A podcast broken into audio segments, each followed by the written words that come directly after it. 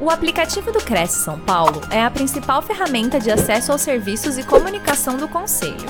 Faça agora o download na App Store e na Play Store. E siga nossas redes sociais no Facebook e Instagram. Gente, a apresentação está completa, só estou faltando falar também que a esposa de Marco Sávio, que está aqui do meu lado, né? E a gente vem falar desse tema da antifragilidade. E aí, gente, aqui não sou só eu que falo, vocês participam. Tá? Então, quando eu falo sobre antifragilidade, né, e apresentando a nossa empresa, Chile Penilo, qual que é a nossa missão? A missão da nossa empresa é justamente poder fazer empresas crescerem por meio de pessoas independente do segmento. E aí, quando a gente fala de crescimento de pessoas, a gente tem no, no Brasil, a gente tem um estigma que o trabalho, é, o trabalho é muito associado ao trabalho escravo, não é? Que trabalhar é ruim. E meu sonho e minha missão, eu acredito que a gente pode fazer o que gosta, ser feliz na carreira e ganhar dinheiro. Afinal de contas, é para isso que a gente está aqui no dia de hoje, para vocês poderem levar aprendizado cada vez mais aí para a vida de vocês, para vocês poderem performar. E eu começo falando, né? Eu trago aqui de abril desse ano sobre a inteligência artificial. Será que teremos robôs fazendo papel de corretores de imóveis no futuro próximo? Vocês acham que sim? Sim. Me fala um pouquinho. Qual que é o seu nome? Não, eu acredito que sim, mas sempre vai precisar de uma pessoa para estar tá dando assessoria, porque às vezes pode acontecer alguma coisa, alguma dúvida e que o robô não possa esclarecer, tem que ter uma pessoa, não tem como. E aí é que tá, perfeito a colocação dela. Por quê?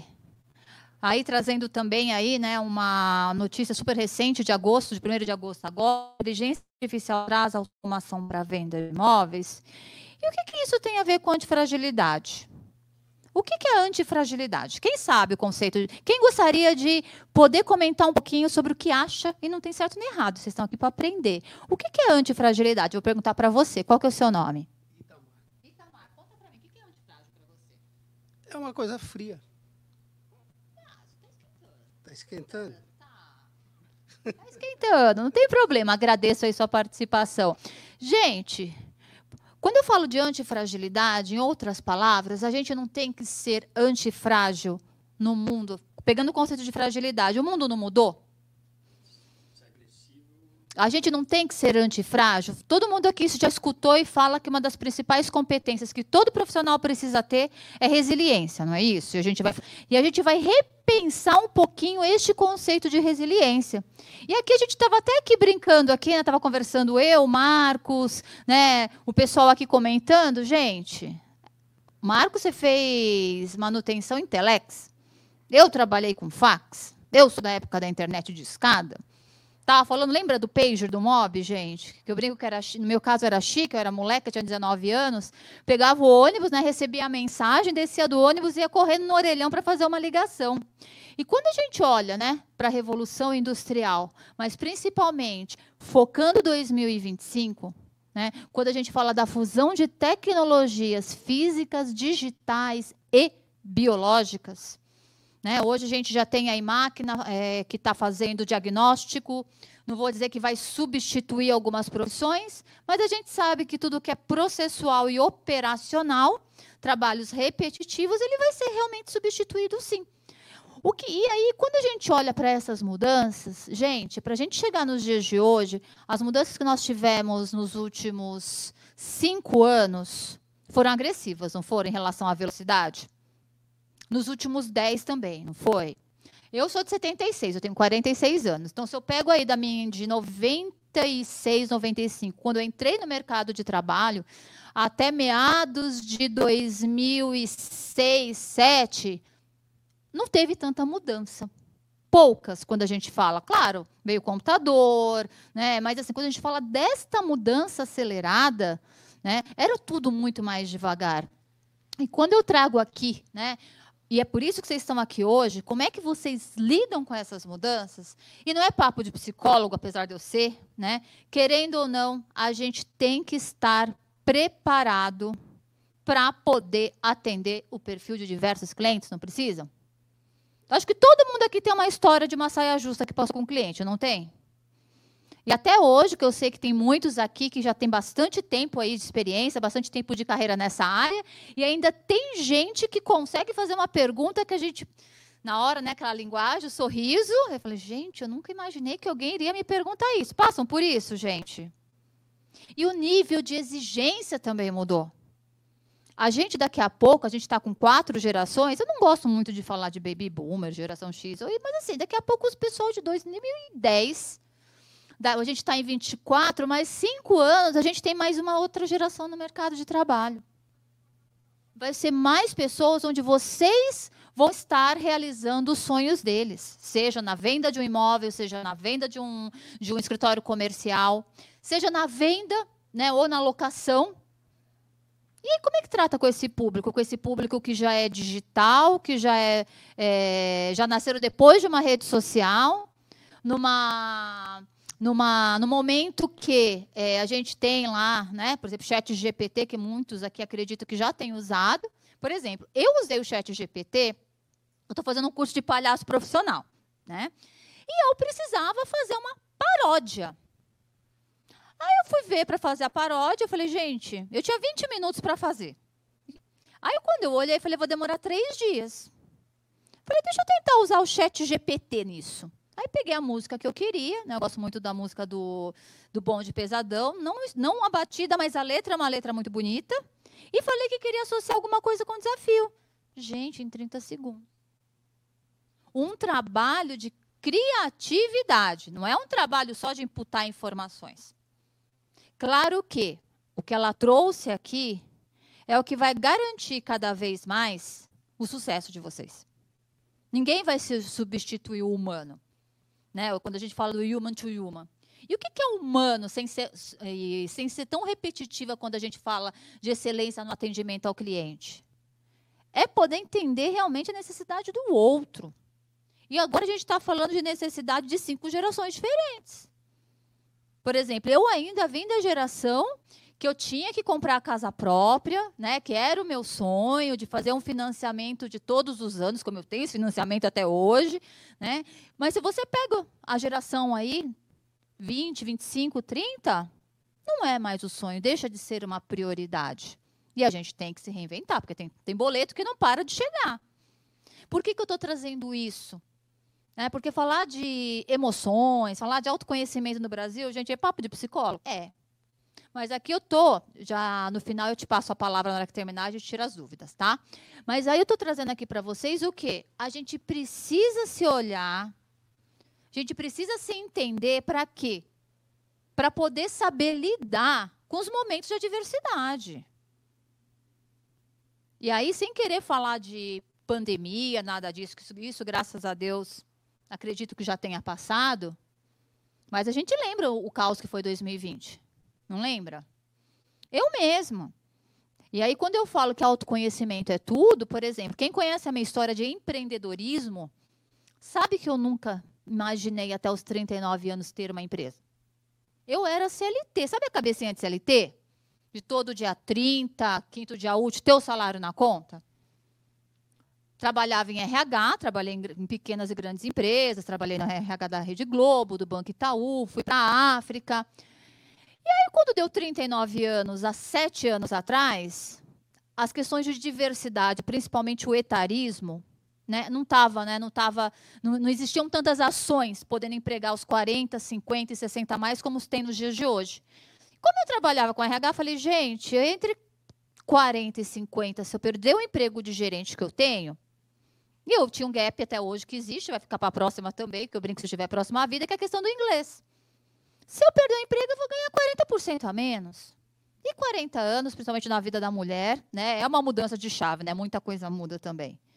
E por que, que eu fui empreender? Foi porque eu gosto, porque eu queria? Não. Eu fui empreender e falei, deixa eu melhor sofrer agora do que, sei lá, na frente sofrer, é, perder o emprego e não saber o que faz. Por que, que eu estou trazendo isso? Porque no meu exemplo, não é o melhor de todos, por quê? Porque eu juntei dinheiro por cinco anos e deixei três anos das minhas contas pagas.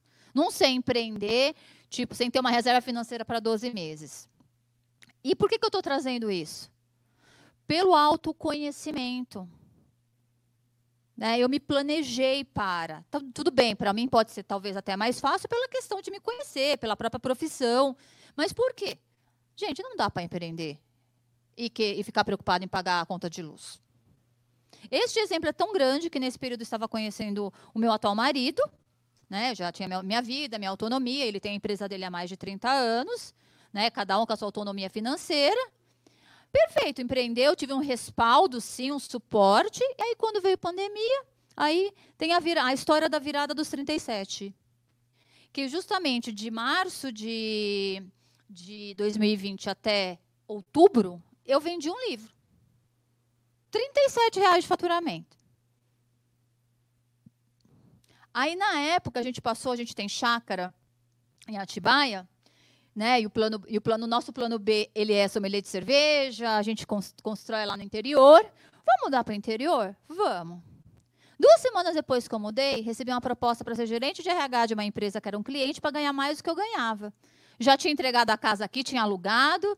Aí ele viajando, eu falei: tô pegando a trouxinha, vou alugar um quarto, tô voltando para São Paulo para voltar a ser colaboradora. Por quê? Eu estou contando essa história por causa da insegurança. Naquele momento árduo, não só para mim, o que, que faltou? Autoconfiança. E aí agora eu posso falar com muita propriedade para cada um de vocês que estão aqui, quem está nos assistindo também, não dei boa noite para quem está acompanhando a gente ao vivo. Tudo na vida é treino e repetição. Hoje eu posso afirmar que eu sou uma excelente vendedora. Há sete anos atrás eu não era. Aliás, há sete anos atrás, eu tinha um amigo de vendas que tirava um sarro de mim, falando que eu aqui me tira o crachá de gerente para falar com o cliente, que parece que você está mandando no cliente. Era o que eu escutei. Até, até 2020, de 16 a 20, a empresa rodou, mas não porque eu era boa comercialmente, sou boa no que eu faço. Mas fui headhunter muitos anos, vocês sabem melhor do que eu que networking é tudo. E aí os meus clientes vieram das pessoas que eu contratei. E aí eu trago aqui um conceito de, da administração, o tripé da competência, que a gente chama de chá, para vocês entenderem o que, que vai dar autoconfiança, independente do que vocês façam. O que, é o chá? O que, é competência? O que é ser competente? É conhecimento, é o que vocês é, vieram buscar aqui, é quem faz uma faculdade, é quem lê o livro, é quem faz um curso. Agora, adianta ter conhecimento e não colocar em prática? Resolve. Gente, quem se forma na faculdade hoje e não, tem uma, e não desenvolve a habilidade, indo para o próximo conceito, que é o saber fazer, colocar o conhecimento em prática, está fora em um ano, um ano e meio. Porque, assim, por exemplo, eu vou tra trazer o meu exemplo. Eu e o infeliz do Excel. Hoje já nem tanto, já é Power BI, já mudaram, né? A gente tem que fazer isso para a gente. Eu tenho lá o certificado que só, só faltou ser programador em Excel. Você pergunta para mim se hoje eu preciso, se eu sei fazer uma tabela dinâmica, por exemplo. Não sei. Vou ter que procurar um tutorial no YouTube. Por quê? Porque eu não me tornei hábil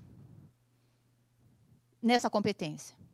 E também não adianta ter conhecimento e habilidade e não ter atitude, né? Porque aí a gente sabe, as pessoas são contratadas pelo currículo e demitidas pela atitude. Um vendedor que não tem audácia, um corretor vocês, que na hora que vocês olham para o cliente, vocês não sabem da necessidade deles, para contornar objeções, pessoas às vezes mais calmas, mais analíticas, cliente indeciso. Se vocês não fizerem, não fizerem a leitura correta, que aí eu vou trazer informações para vocês, e se vocês perderem aquele momento ali, da atitude que tem que ter naquele momento, vocês não perdem, gente, a venda ou uma alocação? Sim ou não? Por que, que eu estou trazendo isso? Porque tudo é desenvolvido. E aí, só para eu fechar aqui a parte conceitual, né, porque eu preciso, eu preciso falar para vocês de onde eu estou tirando a teoria, adulto aprende através da andragogia. Criança aprende por pedagogia. Andragogia, a gente tem é, metodologia 70, 20 10. O que, que é isso? 70% o adulto aprende na prática, não é? 20% é troca de informação, seja um mentor formal, um mentor informal, um colega seu de trabalho que teve outras experiências, e 10% só é, é conhecimento. Quem foi que se deu bem na pandemia? Era quem tinha atitude para fazer diferente, não foi? Quem teve a cara e a coragem? Teve gente que deu certo, teve gente que não, mas muitos, infelizmente ou felizmente, né, muitos precisaram ir para a rua, entre aspas, né, porque na, durante a pandemia a gente não é assim, mas precisou ir para a rede social, precisou se reinventar. E aí, quando eu pergunto, né, se vocês, aí para a autorreflexão de cada um, se vocês se consideram frágil, robusto ou antifrágil, que aí eu já trago o conceito, o que, que é fragilidade? Eu trago esses conceitos de um livro chamado A Lógica do Cisne Negro, de Nassim Taleb. Um escritor, ele é um escritor, ele é, ele é árabe, hoje ele está nos Estados Unidos. Eu super recomendo essa leitura, tá? Que ele fala que fragilidade é aquilo que se quebra com facilidade ao sofrer o impacto. Conhece gente? Não sei se vocês já passaram pela situação que se estão trabalhando, tem pessoas que recebem uma notícia ruim, se abalam e não conseguem fazer mais nada? E tem pessoas que estão lá trabalhando, tá passando por problemas críticos e não continuam trabalhando. Gente, claro que a gente sabe que não dá para entrar no trabalho e deixar a vida pessoal fora, isso não existe. Porém, gente, quando eu falo de desenvolver antifragilidade, e aí agora resgatando o conceito de resiliência, que todo mundo, né, todo mundo já ouviu falar, ou a grande maioria, porque resiliência, para quem não conhece, é um termo que falam que a gente tem que, são pessoas que sabem trabalhar bem sob pressão. Porém, eu vou, eu vou falar que resiliência é um termo, é um termo muito similar ao de robusto, que é aquilo que resiste a impactos e não se quebra, resiste à ação. Conhecem pessoas que trabalham bem sob pressão, mas que não aprendem? Que está trabalhando sob pressão o tempo todo? Sabe a história do apagar incêndio? A pessoa apaga incêndio perfeitamente. Porém, às vezes não aprende e não muda para evitar aquela situação. Conhece pessoas dessa forma? Pessoas que, por exemplo, deixam tudo para a última hora? Neste caso, ser resiliente também ajuda, mas a pessoa, neste exemplo que eu trouxe, ela está deixando tudo para a última hora. Quando eu falo do conceito de antifragilidade, é justamente aquilo que resiste, absorve impactos e não se, não se desestrutura e ganha com o impacto. Vocês estão aqui, gente. Vocês são antifrágeis, sim ou não? Vocês estão aqui depois de três anos né, em, algum, em algumas regiões mais, outras menos, menos, menos o, o mercado nem tão aquecido, outros aquecidíssimos, é claro que sim. Mas quando eu passo por adversidade, por isso que eu falei, gente, por que, que a gente tem que ser antifrágil para negócios imobiliários? É poder justamente lidar com a adversidade. Vou trazer informações quentinhas para vocês do Vale do Silício. Já ouviram falar sobre, sobre é, Investidor anjo? Conhecem? Sabe, conhece esse termo? Quem não conhece, levanta o braço que eu estou aqui para explicar. Investidor anjo é investidor que pega lá né, uma pequena empresa, uma startup, investe o dinheiro. Gente, a gente tem agora no mercado, já ouviram falar em cliente anjo? Quem já ouviu falar em cliente anjo, levanta o braço. Olha só a mudança de paradigma. O que é cliente anjo? Se eu, Akemi, quero adquirir um produto ou serviço, seu nome é? Menezes. Menezes. Eu quero adquirir um serviço aqui do senhor Menezes. E, de repente, por alguma, por alguma situação, você não consegue me entregar, eu vou lá e invisto na tua empresa. Para que você possa entregar o serviço ou produto. Quer dizer, o cliente. O cliente pode vir a te financiar, a financiar a sua empresa para uma entrega.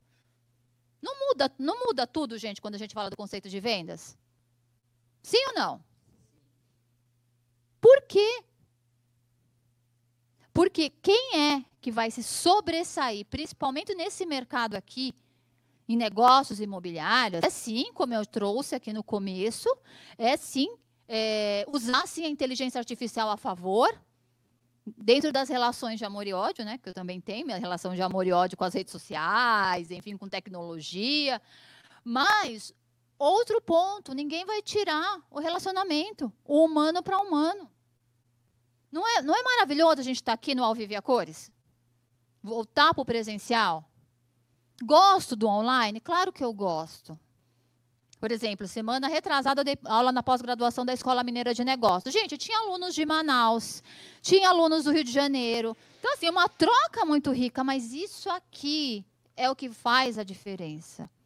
É isso aqui, o olho no olho, face to face, entendendo o cliente, é que vai fazer um fechamento. Porque tudo bem, o processo mudou seja entrar pelo site, né, já chegar de repente em cada um aqui já com filtro, sabendo mais ou menos o que quer. Por isso são vocês que vão fazer o fechamento. Mais uma vez eu volto, pessoas vão trabalhar com pessoas. O que pode, o que, o que já mudou e pode vir a mudar é hoje a quantidade de visitas que talvez alguns façam diminuiu muito para mostrar um imóvel. Que antigamente você não tinha, né? Internet, etc. Mas assim, é você, é cada um que está aqui. E quando eu falo isso, que aí eu trago aqui o conceito do cisne negro de Nassim Taleb, o que é cisne negro? Ele conta a história de uma época da Austrália. Até hoje, cisnes negros são raros. Mas só tinha cisnes brancos e do dia para a noite apareceu um cisne negro. Então você imagina, vocês imaginam o alvoroço que foi naquele período. Só que com o tempo, caiu no cotidiano. Foi a mesma coisa. Alguém já imaginou há três anos atrás a gente usando máscara? A gente já imaginou fazer reuniões, reuniões frequentes com cliente, morando na mesma cidade, seja pelo WhatsApp vídeo, pelas plataformas que a gente tem hoje de videoconferência? Aliás, a gente até prefere, dependendo da situação, por causa do trânsito de São Paulo. Mas por que, que eu estou trazendo isso? Porque se a gente não se adaptar, e eu estou falando da velocidade de adaptação, a gente está fora. Em cinco anos, a gente tem aí uma, uma, uma estimativa de 47% dos atuais executivos fora do mercado de trabalho. Por quê? Porque a gente tem que se adaptar às mudanças sim, vai dar frio na barriga sim, não tem problema, faz parte do aprendizado, mas quando eu falo da antifragilidade e o, brinco da história do autoconhecimento, é entender quais, são os pontos que eu preciso me desenvolver para poder encarar esse cenário. Porque, gente, assim, se conhecimento fosse tudo, todo mundo aqui sabia tudo. Se a gente, se a gente procura os melhores amigos do homem, Google, YouTube, agora Chat GPT, precisa sair de casa? Precisa ir para a escola? A informação está ali. Agora, a forma como esta informação vai ser aplicada é o diferencial. Quem aqui está quem aqui, né, olhando que já tem algum tempo na carreira aí de corretor, hoje não tem situações que vocês enfrentam que é muito confortável, que há tempo, há anos, meses atrás não era mais complicado. Aí eu volto para a questão da atitude. São os cisnes negros que a gente enfrenta. Por exemplo, eu já ouço falar isso há uns cinco anos sobre TikTok. Eu tenho algumas, assim, eu tenho algumas particularidades ao TikTok. O que, que são as minhas particularidades? Acho que muitos aqui vão concordar. O que, que mudou nos últimos 15 anos, 10 anos, 5 anos, quando a gente olha para a nossa geração aqui? A maior mudança que nós tivemos foi o conceito de privacidade.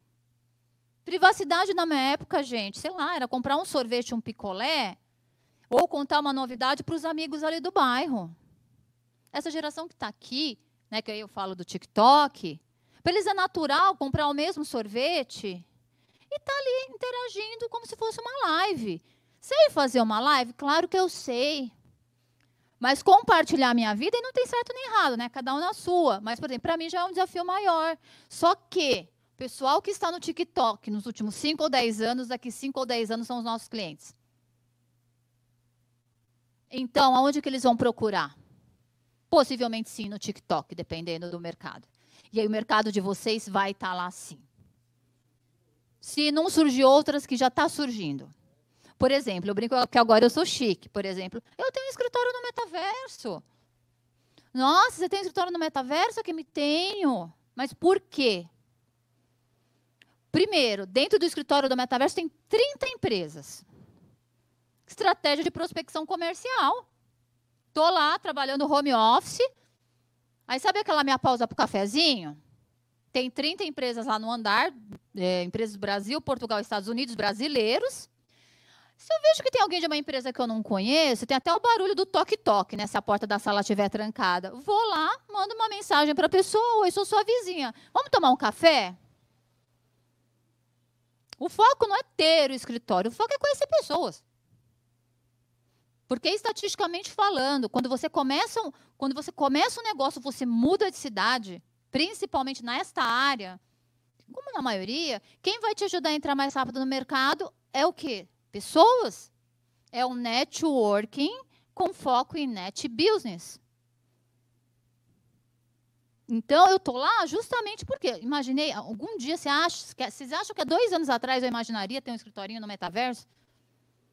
Achava até que ter escritório no metaverso precisava de óculos 3D, que eu precisava de uma infraestrutura, nada disso. Um computador, conexão com a internet. E como é que a gente se desenvolve? E aqui fica para a lição de casa de vocês. O que é a tabela da antifragilidade? Em outras palavras, no popular, é aprender com os próprios erros. Quem aqui está no segundo casamento além de mim? Ah, além de nós. Ó, a gente está. Tem mais duas pessoas aqui além de mim, três. A gente não aprendeu com os erros do primeiro, gente? A, eu casei, estamos juntos há oito anos. Mas o meu aprendizado, o meu aprendizado, né, foi justamente o quê? Eu tenho alguns pontos. Eu não cozinho. Eu não sei fazer arroz, gente. Estou falando online, tenho vergonha de falar isso. Quando a gente resolveu ficar junto, a primeira coisa que eu comentei é: eu não cozinho, sou uma péssima dona de casa. Né? A minha cunhada, na época, era meu braço direito, esquerdo, né? enfim. É isso que você quer? Porque se não for, encerra por aqui. Praticidade? Sim. Né? E ainda existe a cobrança em relação à mulher, essa questão né, da dona de casa, do cozinhar. Não tem certo, não tem errado. Eu só não queria cobrança como eu já tive no passado. Entendi. É, não, hoje tem o delivery, mas às vezes o delivery também vai que não acontece. O delivery às vezes demora, ou às vezes chega, a pessoa chega de viagem de madrugada, e o ideal é que tenha alguma coisa ali mais fácil para fazer, dá para comprar comida congelada, mas assim, eu não queria criar expectativa. Porque essa é uma expectativa que eu não vou cumprir, pelo menos por enquanto. E aí, por que, que eu trago isso? Porque aqui, quando a gente quer se desenvolver em relacionamentos, o que, que eu fiz? Coloquei ali, né? Erro cometido no primeiro casamento. Eu, eu, ele cometeu os erros deles, eu cometi o meu. 50% de cada um. Qual foi o aprendizado? Falta de alinhamento. Sabe aquela coisa que a gente acha, ai, um dia ele vai aceitar, um dia ele vai entender, porque afinal de contas eu também trabalho fora. Né? Na época morava, morava final de semana em Jundiaí, de segunda a sexta estava aqui em São Paulo, né? porque ir voltar era pesado todos os dias. Então, assim, qual que é a ação de correção? Alinhamento expectativa. Ser transparente. Mesma coisa. Filho, eu nunca quis ser mãe. Quem tem filhos aqui? Quem tem mais de um filho? O segundo filho também foi um desafio? Foi. Mas não foi mais confortável? O segundo filho? Porque já a gente lembra dos erros com o primeiro, lembra o que, que não foi legal, que no segundo a gente não vai fazer de novo. Trabalho a postura de sargentona que eu tinha aqui, que eu comentei agora há pouco, né, no, no processo comercial, processo de vendas. E eu sou, eu sou direta. Claro que existem modos, modos de ser direto com o cliente. Aprendi, claro que aprendi. Eu lembro a penca de proposta que eu perdi no primeiro ano da empresa. Aí, no meu caso, não sabia fazer, vai atrás de quem sabe, para aprender. Né? Assim funciona. Né? Já que eu já tinha feito o curso, ao conhecimento, já que eu tinha feito o curso, lido o livro, ter procurado palestra, e na hora ali, né, na hora que a gente está assistindo, é tudo fácil. Vai colocar em prática. No online, então, eu lembro que era muito engraçado as primeiras lives, que foi outro terror para o meu lado. Eu tinha post-it em tudo que era lugar do escritório da minha casa. Sabe aquela coisa do passo a passo? A preocupação de esquecer de falar alguma coisa? Tudo bem, gente, já dei palestra, às vezes, ah, já dei palestra para 5 mil pessoas. Mas falar ali na telinha, né, com, com vídeo, com filme, aquilo para mim foi um desafio. Mas aí o que, que, eu, o que, que eu aprendi quando eu fui falar, vamos falar do online, da tal das lives. A primeira live que eu fiz ficou tão feio que hoje eu falo disso dou risada. Isso foi antes da pandemia, foi no final de 2019, no Facebook. Que o meu amigo tentava falar comigo e ele não conseguia. Sabe por quê? Não, porque eu não sabia conectar. Não sabia. Ele estava lá e não sabia onde clicar. Eu perguntei antes, né, que eu sou toda metódica. A gente não é melhor treinar um pouquinho antes? Ele, não, fica tranquilo. Resumindo, a live não aconteceu. Pedi desculpa para um monte de gente, gravei um vídeo, coloquei lá. Mas assim, qual foi o aprendizado? Tem que ter roteiro, tem que ter planejamento, tem que ter a colinha do passo a passo até a gente poder internalizar. A gente tem que entender a necessidade do nosso cliente para ter audiência. Ainda mais nos dias de hoje, que as pessoas não querem, né? não querem não, mas assim, as pessoas estão retornando para o presencial. Hoje uma live ter 50, 60, 80, 100 pessoas é um desafio. Aí eu trago um exemplo de uma, de uma empresa lá de Bragança Paulista, né, que é loja de roupa. Que se vocês entrarem, ela tem, como é que é? Live shop. É a dona da loja com as vendedoras, três vezes por semana, às vezes começam às 18, vão até às 21, 22, 23 horas, trocando de roupa, separando sacola. E o período, por exemplo, que ela mais ganhou dinheiro foi durante a pandemia. Quando a gente olha para vocês aqui, que tem a casa dos sonhos, que tem o imóvel dos sonhos na área, seja residencial ou seja comercial, trazendo insights aqui. O que, eu posso fazer de diferente? Além de conhecer o meu cliente, para poder ser assertivo. Então, o que eu fiz aqui? Eu aprendi que não era para fazer live de qualquer jeito. Porque eu também sou daquelas, né? Não sei fazer, tem que fazer, faz. Né? Com frio na barriga, mas faz. Mas era live todo dia, sem retorno, depois de seis, oito meses, gente.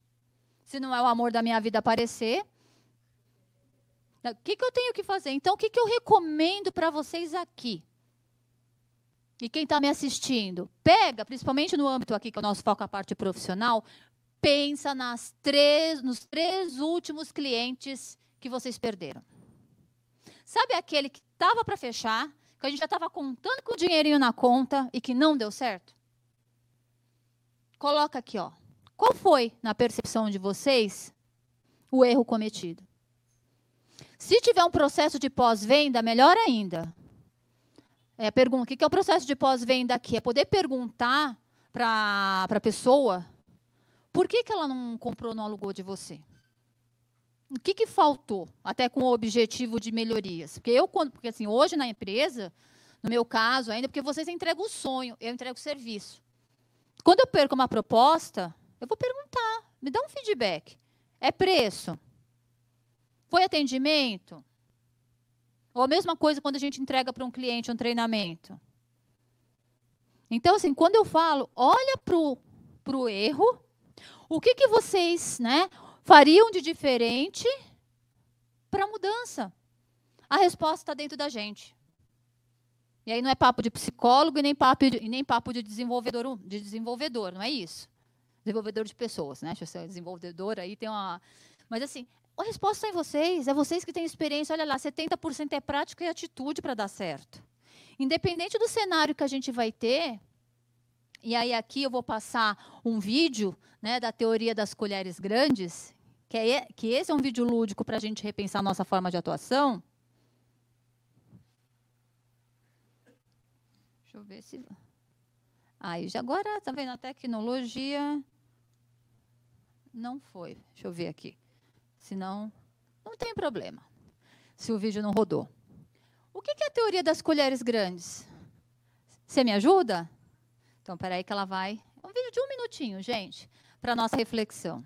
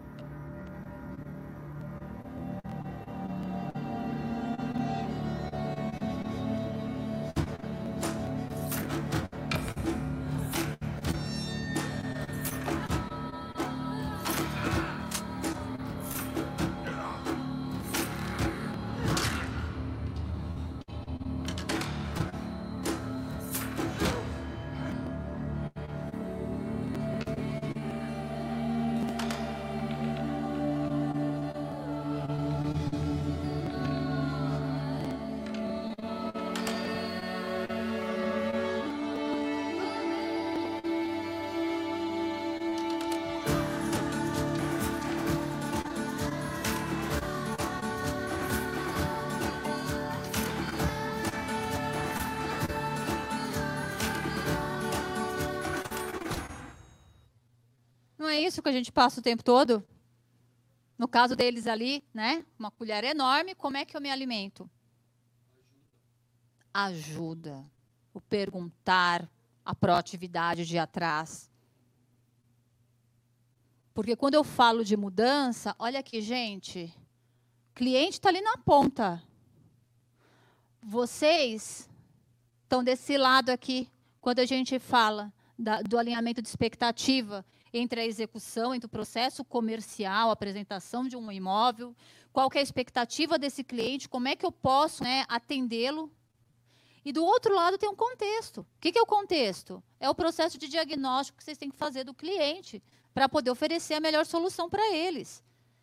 E aqui eu trago, né, depois esse material vai ficar disponível, os 27 tipos de clientes que a gente tem no mercado. Quem é aqui que nunca se deparou com um cliente decidido? Aquele que já chega e já sabe o que quer. Não tem cliente desse tipo?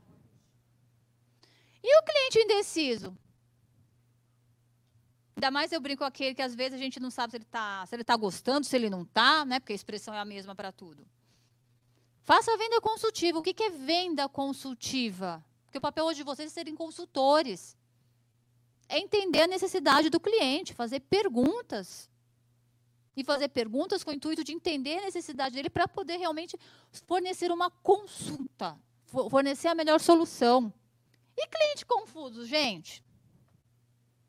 Ó, é, é vixe mesmo. É vixe mesmo. Porque o que é que cliente confuso? Mais um ponto. Fazendo a venda consultiva ajuda a tomar decisão. Às vezes pode ser um pouco mais árduo, mas é mais fácil convencer um confuso do que um decidido, se o decidido não quiser comprar de você. Concordam? Olha lá, o cliente apressado, vá direto ao ponto e chame para fechamento. E tem corretor que não entende esse timer. Eu, quando comprei meu primeiro apartamento, que eu fui lá no plantão imobiliário, eu sou daquela que eu quero saber preço. Se cabe no bolso. Se não caber no bolso, adianta eu ficar lá duas horas. Claro que eu tenho os meus sonhos, gente, só que eu não vou fazer financiamento para de, né, deixar o fígado, o rim. Então, assim, então fui lá. Primeira pergunta. Qual que é o valor do imóvel e como é que pode ser o financiamento? Na época, o corretor começou a falar da área de lazer. E eu até não quis ser indelicada. Falei, olha, mas assim, para você me mostrar tudo isso, até para você eh, não perder tempo e nem eu, eu preciso saber de valores. Preciso entender que caiba no meu orçamento. Faltava 20 mil. Mas eu gostei, fui lá e comprei, porque 20 mil é 20 mil, diferente né, de um valor maior. O cliente sem pressa, esse também é vixe. Tenha paciência e tem que explicar detalhes. Tudo lá nos mínimos detalhes. Cliente comunicativo. O ouça, mas não deixe de tomar conta da venda. E aqui, se eu puder dar uma orientação, o comunicativo, aquele que, que se expressa bastante, mas sabe aquele prolixo que fala, fala, fala e não chega a lugar nenhum? Gostou do imóvel? Se vocês forem entregar, é, seja um folder é, em papel ou digital, faça-o escrever. Escrever. Qual que é o valor do imóvel? Porque ele não memoriza. Ele sai de lá, ele falou tanto que pode acontecer dele não lembrar de fatores importantes. Faça ele escrever, faça ele colocar no celular. Cliente não comunicativo. Leitura corporal. A gente sabe. E tem que fazer pergunta sempre. Cliente atento, cuidado. Ele presta muito atenção no seu discurso. E te pega naquele detalhe que faltou, não é?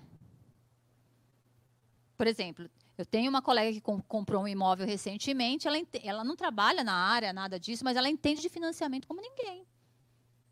Na hora que ela percebeu que a pessoa que a atendeu, que não era o corretor, era uma outra pessoa responsável, ela saiu de lá, não ia fechar a venda. O corretor, junto com o dono da imobiliária, precisou voltar a conversar porque ela assim, como é que eu vou ter segurança em fazer o financiamento de um imóvel com a funcionária que não sabe me dar informação? E era, sabe, aquela linha, é, era aquela letra minúscula do contrato que tem que pegar uma lupa? Cuidado. Cliente desatento. Tenha paciência para repetir, gente. Temas abordados. Clientes que só dizem sim. Fica atento, pois ele pode não estar entendendo. Já passaram por isso também? Estou vendo um monte de gente balançando a cabecinha. Nesse caso, pergunta para a pessoa, entendeu? A Clara vai balançar a cabeça assim, então comenta comigo, o que mais te chamou a atenção? O que, que você entendeu? Cliente estrela costuma desafiar o vendedor. Dê razão a ele.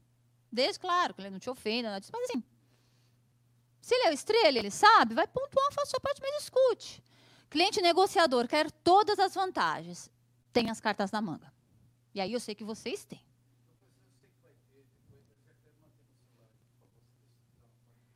Pode, claro, com certeza. Eu que, peço, eu que peço desculpa de estar na frente. Cliente amante da marca, tome cuidado para não decepcioná-lo.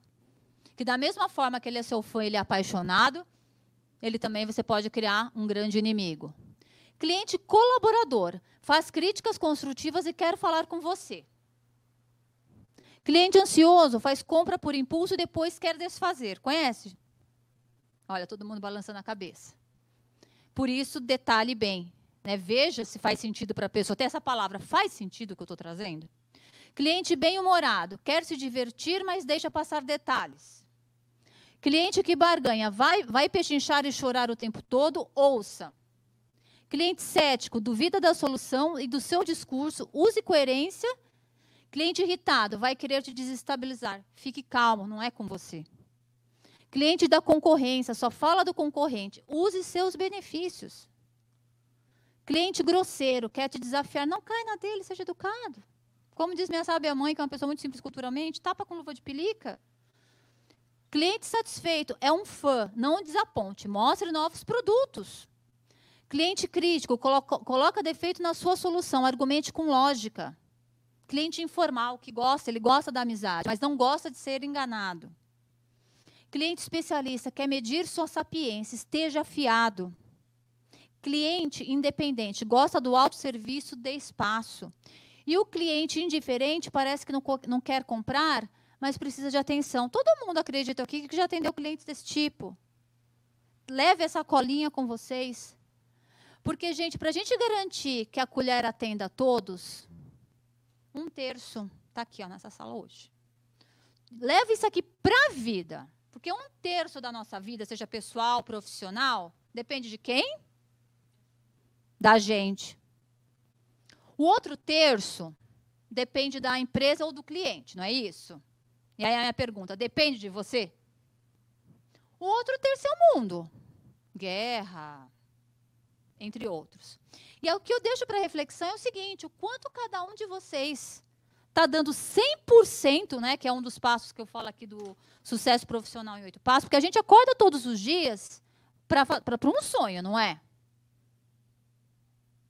Quando eu sei o 100%, que é o que eu detalho muito bem no livro, do que depende de mim, independente do mercado estar tá ruim, etc., eu sei que eu estou sendo antifrágil para minhas tomadas de decisões, eu estou sendo antifrágil no processo comercial. Por quê? Aí eu caminhando para o encerramento, porque como diz Jack Welch, mude antes que você precise. E eu tenho certeza que cada um de vocês aqui, quem está nos assistindo, às 18h52 dessa quarta-feira, poderia estar tá com a família, poderia estar tá jantando, né, poderia estar em vários outros locais, mas estão aqui por quê? Vocês todos os dias estão aqui para poder dar o melhor de cada um de vocês, o seu 100% para o terço que lhe é responsável. E agora eu peço para todo mundo ficar de pé, por gentileza, para a gente fazer o fechamento. E aí eu gostaria que cada um aqui olhasse para o colega do lado, da frente, de trás, quem estiver mais próximo, e fale: Eu sei que você está fazendo o seu melhor, por gentileza.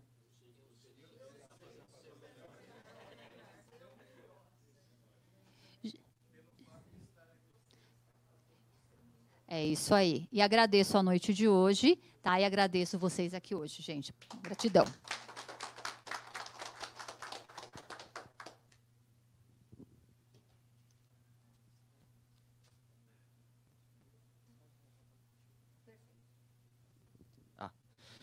Maravilha, olha que fantástico, quanta informação, hein? Faz a gente pensar.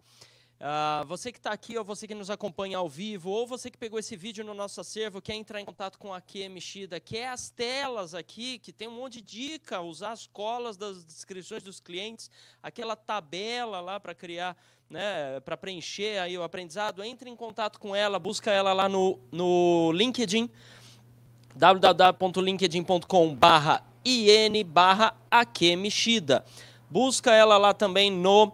É,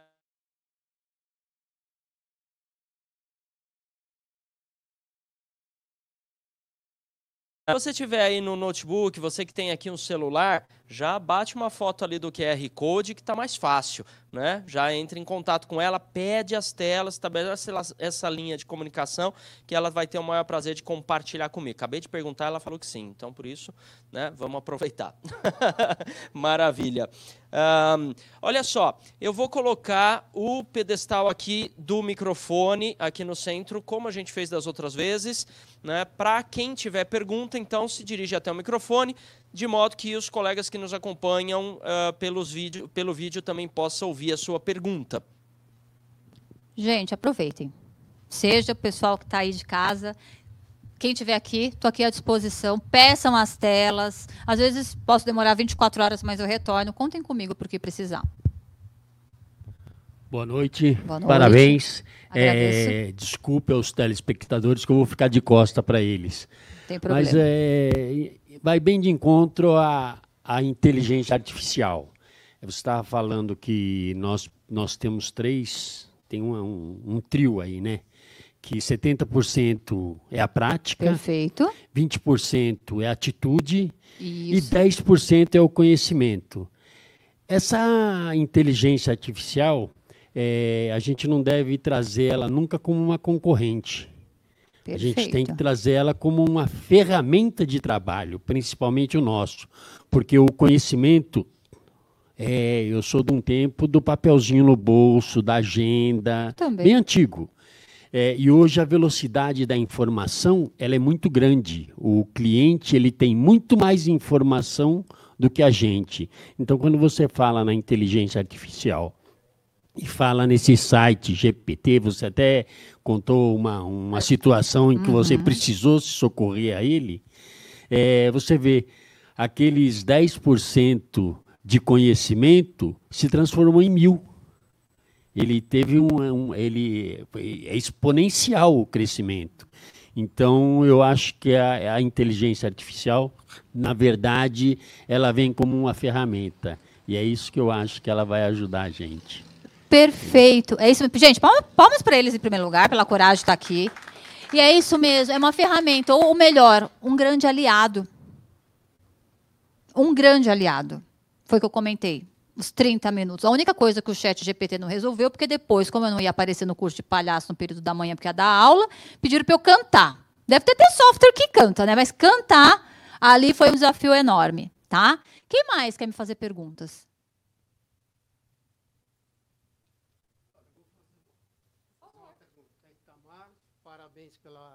Palestra.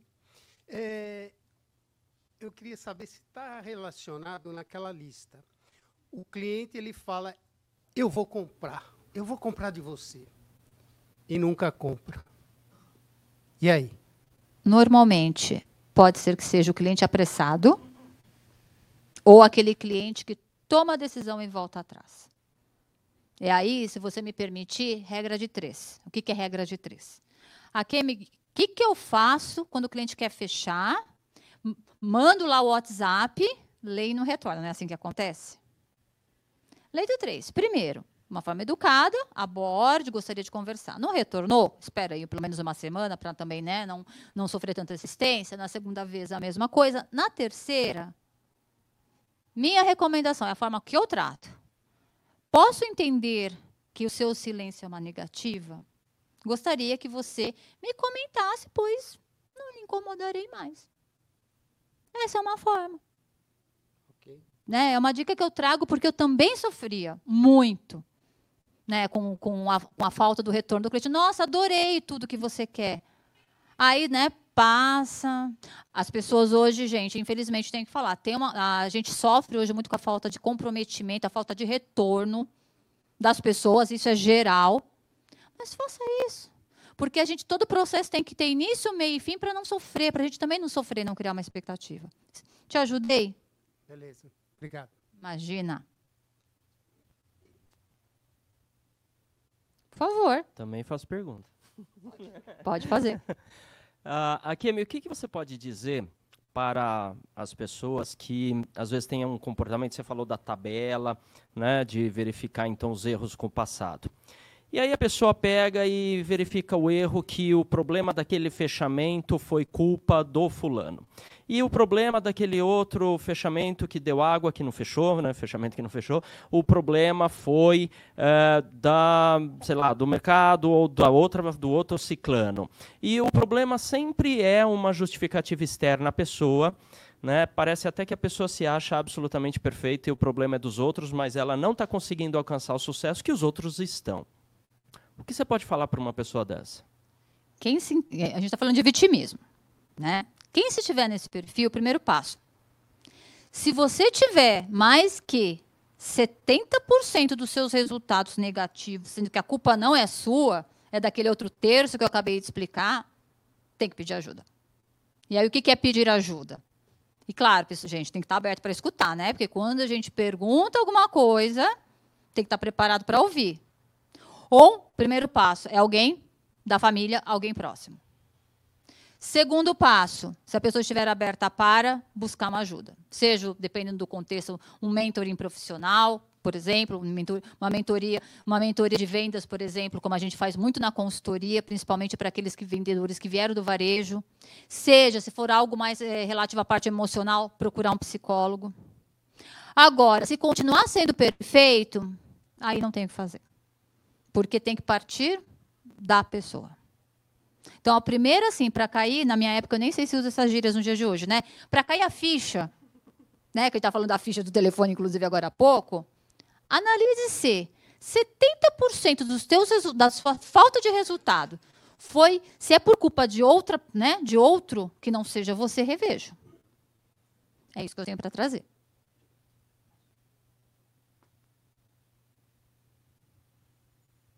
Mais alguém?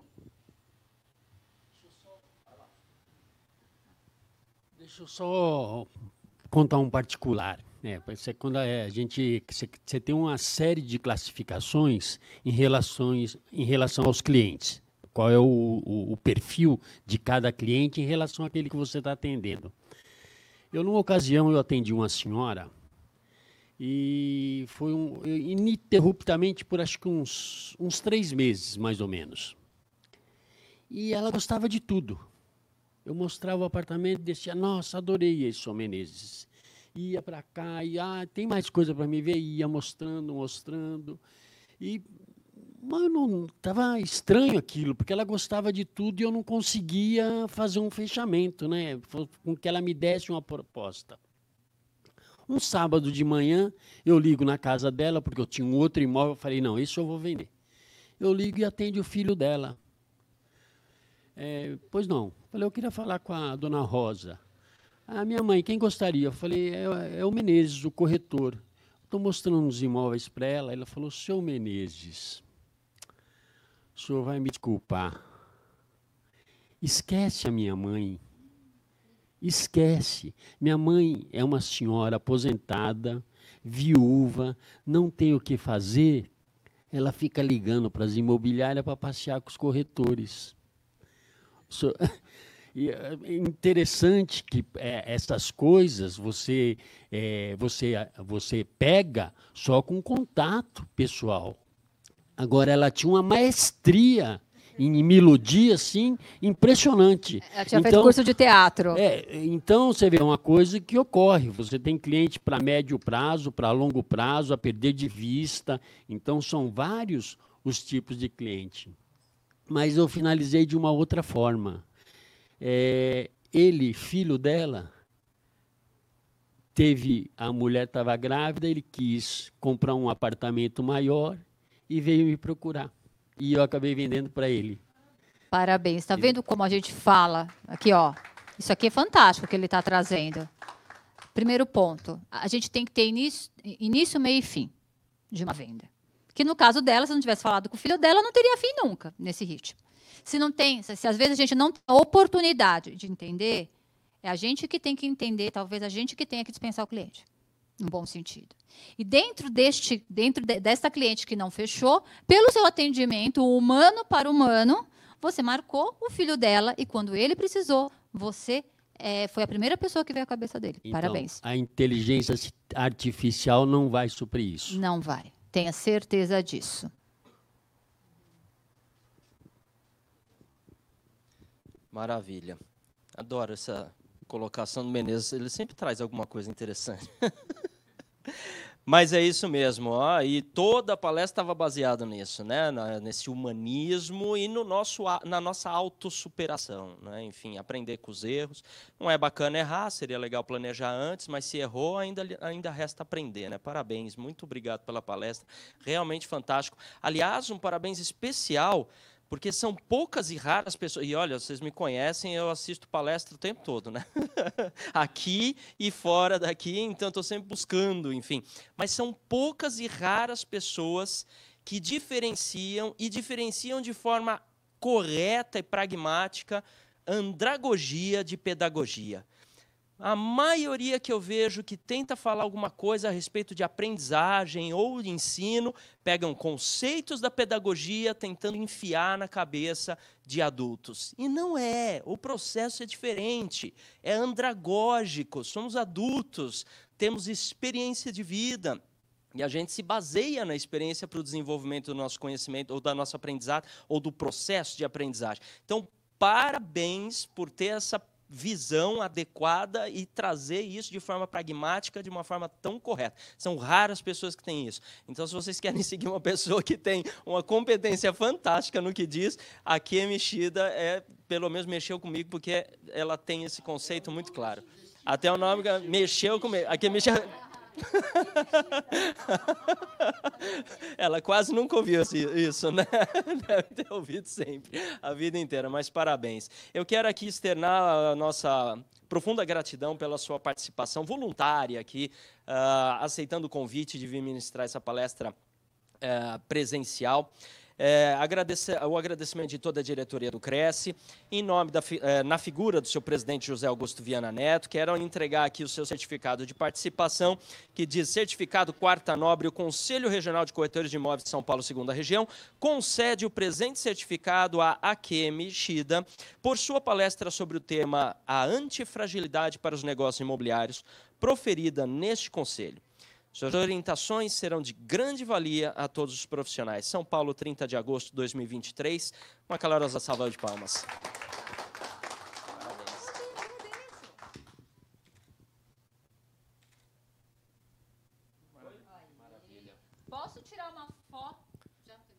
Claro, tá, só eh, para a gente encerrar mesmo, por favor, suas considerações finais. Gente, eu estou aqui de coração. Esqueci o primeiro ponto. E quando você trouxe a questão da andragogia, né, eu morei na África por quatro anos e tive a oportunidade de trabalhar com cubanos, com chineses, Brasil, é, peruanos, argentinos, Paraguai, Uruguai, pessoas do Congo, da África do Sul. Eu fui por construtor, fui trabalhar com treinamento e desenvolvimento de pessoas.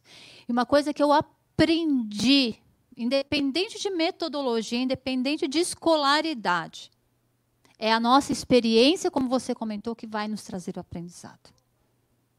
Então, ali, naquele momento, faz tempo, de 2006 a 2010, eu só fui entender o jeito de um cubano, que é totalmente diferente do nosso, totalmente diferente de um chinês trabalhar, no, no período de pós-guerra, que eu cheguei lá em 2006, e a guerra civil tinha acabado em 2002, que não tinha mão de obra, a gente tinha que mandar buscar fora, 30% a gente podia trazer de fora, até por isso que eu fui para lá naquele período, era justamente, era poder entender a necessidade. É por isso que eu estou aqui, para poder ajudar. Porque eu sei que vocês entendem a necessidade dos seus clientes.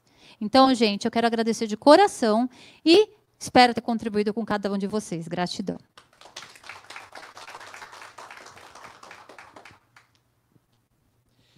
Maravilha, é isso. Então, obrigado pela presença de todos, obrigado a todos que nos acompanham aí ao vivo ou pegou esse, esse vídeo no nosso acervo. Parabéns, obrigado pela participação. Boa noite.